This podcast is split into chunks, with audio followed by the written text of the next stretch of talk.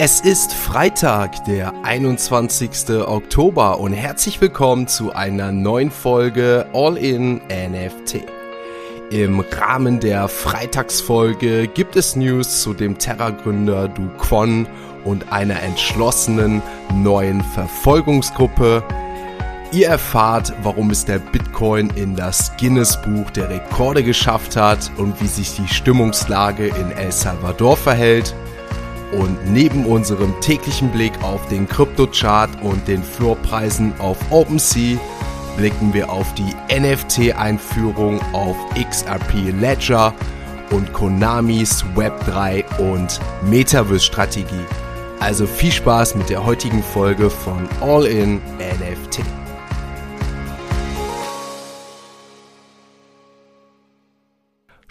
Starten wir die Freitagsfolge mit News zu dem vor wenigen Wochen durchgeführten Vasil-Upgrade, das sich bereits auf die Netzwerkaktivitäten auszuwirken scheint. Laut Ada Whale wurde am 19. Oktober 97.959 Transaktionen verarbeitet, was ein Anstieg von 75 Prozent im Vergleich zum Vormonat bedeutet deutlich zugenommen habe wohl auch das NFT-Volumen, womit Cardano aktuell das drittgrößte Protokoll für NFTs darstellt, natürlich nach Ethereum und Solana. Im ADA-Kurs machen sich die Fortschritte aber noch nicht bemerkbar, doch dazu kommen wir gleich, wenn wir einen Blick auf die aktuellen Kryptokurse werfen. Jetzt wird es wild, kann ich euch sagen ein Thema und eine Frage, die auch ihr im Rahmen dieses Podcasts immer wieder hört. Wo ist Du Kwon, der Gründer von Terra? Diese Frage stellen sich nicht nur die verantwortlichen Behörden, sondern natürlich auch die Anleger. Wie die Financial Times jetzt berichtet, haben sich nun ca. 4400 ehemalige Anleger zusammengeschlossen, um nach dem flüchtigen Terra-Chef eigenständig zu suchen. Die selbsternannte UST Restitution Group organisiere sich demnach über Discord, um Hinweise zu sammeln und die Suche nach Duquan zu koordinieren. Jüngste Hinweise aus dieser Gruppe sollen darauf hindeuten, dass sich der Terra-Chef möglicherweise in Dubai, Russland, Aserbaidschan, auf den Seychellen oder Mauritius aufhalten könnte. Dubai klingt hier durchaus plausibel, muss man sagen. Das Land ist kryptofreundlich, sehr international und hat begrenzte Auslieferungsverträge. Es scheint am besten zu der in der Daten erkennbaren Zeitzonenverschiebung von drei bis fünf Stunden zu passen, so ein URG-Mitglied gegenüber Financial Times. Ich sage dazu nur eins, Fortsetzung folgt. Ich glaube, das wird nicht das letzte Mal sein, dass wir von Duquan hier berichten. Kommen wir zum Bitcoin und nein, natürlich noch nicht auf den aktuellen Kurs, sondern Bitcoin wurde mit über 20 Einträgen offiziell ins Guinness Buch der Rekorde aufgenommen. Auf der Website sind die Rekorde jetzt aufgelistet und unter anderem stelle der Bitcoin die erste dezentrale Kryptowährung dar. Bitcoin wurde als Lösung für die Herausforderung entwickelt, eine digitale Währung ohne eine zentralisierte Organisation oder vertrauenswürdige dritte Partei zur Überwachung von Transaktionen zu regulieren. So heißt es auf jeden Fall auf der Seite. Bekannte Bitcoin-Persönlichkeiten sind ebenfalls da vertreten. Natürlich Hall Finney als erster Empfänger der ersten Bitcoin-Transaktion und Laszlo Hanjic, der mit dem Kauf zweier Pizzen die erste kommerzielle Bitcoin-Transaktion tätige. Diese Story, weiß ich, hatten wir auch schon in diesem Podcast und es gibt natürlich den internationalen Bitcoin Pizza Day. Deswegen weiß ich, dass wir die Story dieses Jahr schon hatten. Der Tag liegt nämlich schon hinter uns. Nächstes Jahr gibt's die Story wahrscheinlich erneut. Bevor wir uns den aktuellen Kryptochart anschauen, widmen wir uns noch einem weiteren Thema in Bezug auf den Bitcoin und reisen dazu einmal mehr nach El Salvador.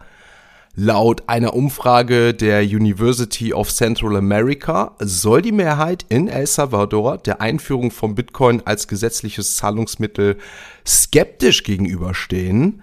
Dabei gaben drei Viertel der Befragten an, die Kryptowährung sogar noch nie benutzt zu haben. Rund 77 Prozent wollen nicht, dass Präsident Bukele Bitcoin weiter mit den öffentlichen Geldern kauft. Zwei Drittel halten die Einführung von Bitcoin gar für einen Misserfolg. Bitcoin sei die unbeliebteste Maßnahme der Regierung, die am stärksten kritisiert wird und am meisten verpönt ist, so UCA-Rektor Andrew Oliver. Die Ergebnisse würden zeigen, dass die Wette auf Bitcoin gescheitert sei. Die Akzeptanz in der Bevölkerung sinke und die wirtschaftliche Situation für die Menschen sei gleich geblieben oder habe sich sogar verschlechtert, heißt es. Wenn wir uns jetzt einmal dann zurückerinnern, vor rund einem Jahr führte El Salvador als erstes Land den Bitcoin als gesetzliches Zahlungsmittel ein und stand jetzt, wenn wir darauf blicken, scheint es wirklich kein Erfolg zu sein. Damit wechseln wir erstmalig die Kategorie heute, wechseln zu CoinMarketCap und schauen uns einmal die aktuellen Kurse der Kryptowährungen an. Und ja, natürlich beginnen wir mit dem Bitcoin. Ich kann euch sagen, heute gibt es keine neuen Einträge ins Guinness Buch der Rekorde, denn der Bitcoin verhielt sich gestern auch wieder nicht ganz so gut. Ein Minus von 0,83 Prozent kann ich euch sagen.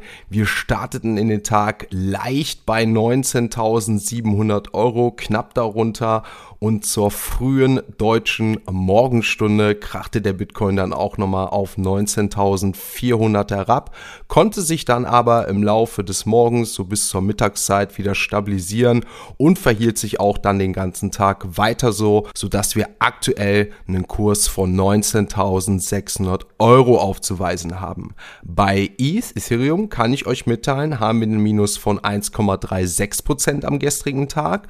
Auch hier ähnlicher Verlauf wie beim Bitcoin zur wirklich frühen deutschen Stunde, circa 4 Uhr morgens, 5 Uhr morgens, krachte ETH von 1330 Euro auf 1300 Euro glatt gezogen herab, konnte sich auch dann hier etwas steigern, aber konnte das Ganze auch nicht so gut performen wie der Bitcoin und krachte am Abend noch leicht herab, sodass wir aktuell von einem Kurs von 1310 Euro sprechen. Wenn wir uns dann die anderen Kurse anschauen, kann ich euch mitteilen, in den Top 10 alles rot in den letzten 24 Stunden. BNB, der aktuelle Kurs 276 Euro, ein Minus von 1,15 Prozent. Genauso wie Cardano und Solana, die sogar jeweils einen Minus von 3 Prozent aufzuweisen haben. Außerhalb der Top 10 geht es nochmal schlechter los. Da ist Polygon auf Platz 11 mit einem Minus von 4,7 Prozent am gestrigen Tag. Und wir müssen wirklich weit runter runterswipen, denn Uniswap oder auch Unos oder beispielsweise auch der Cosmos Token mit minus 6% jeweils und der erste Token auf Platz 37 ist der Chain Token mit einem Plus von 7% am gestrigen Tag alle anderen Kryptokurse in den Top 50 gestern wirklich im roten Bereich gewesen.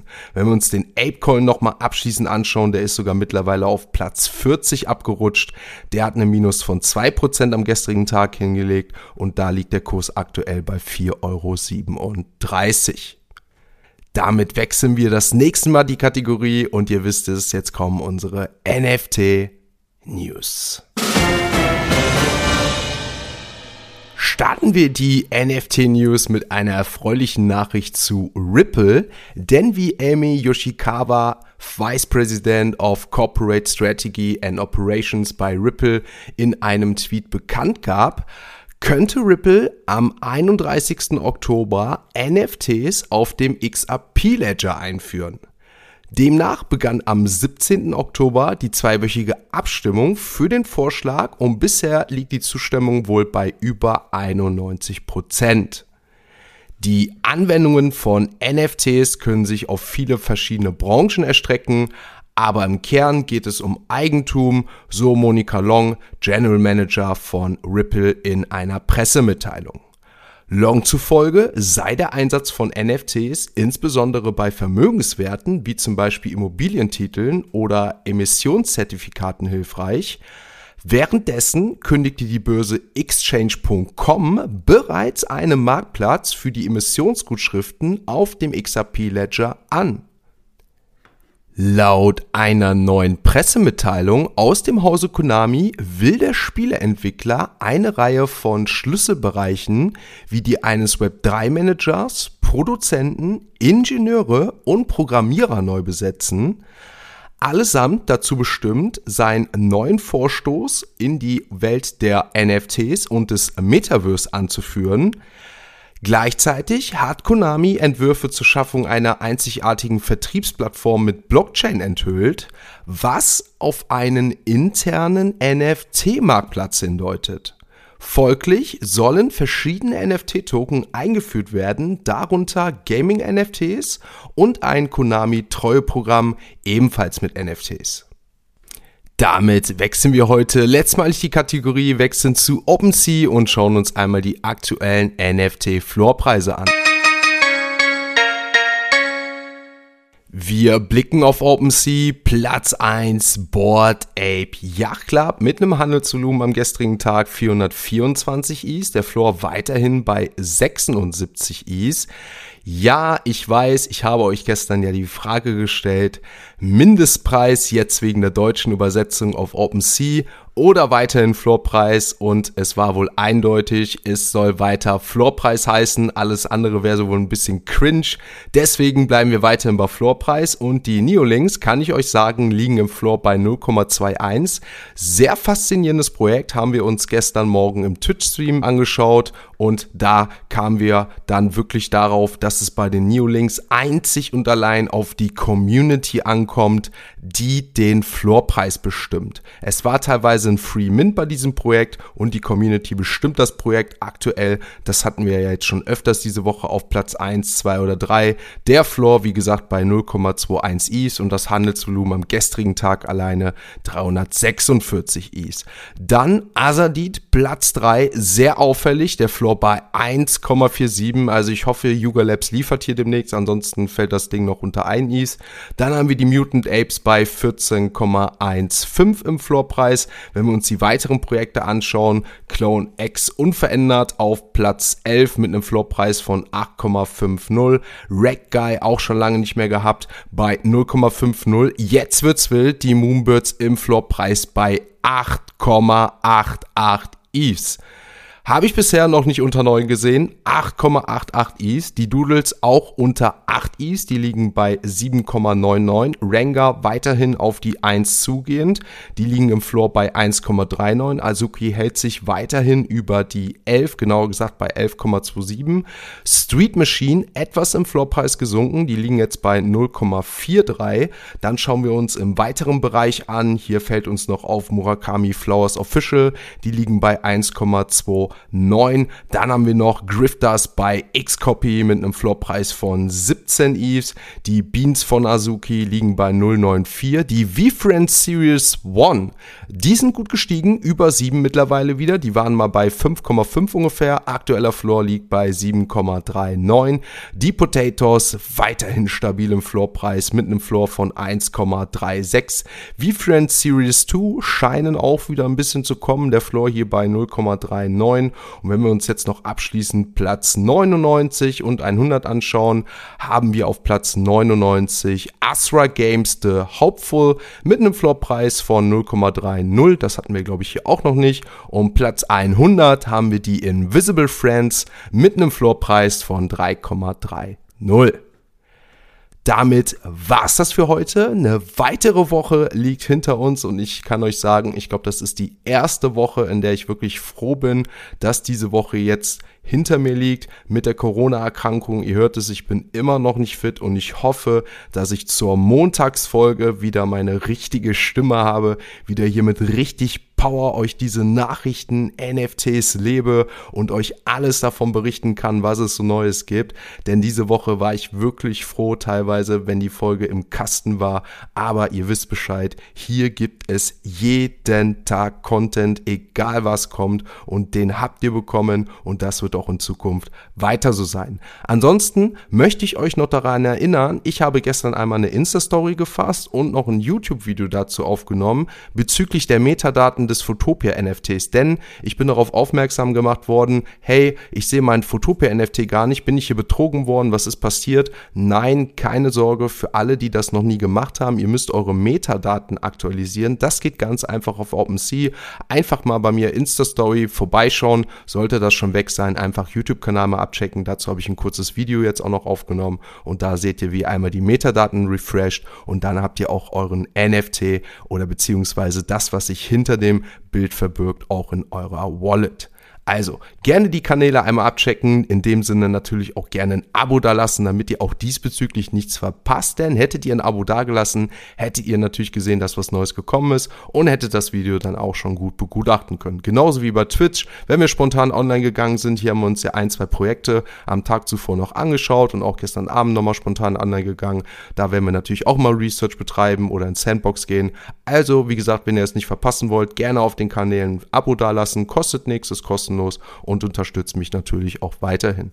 In dem Sinne, ich wünsche euch wirklich ein schönes Wochenende.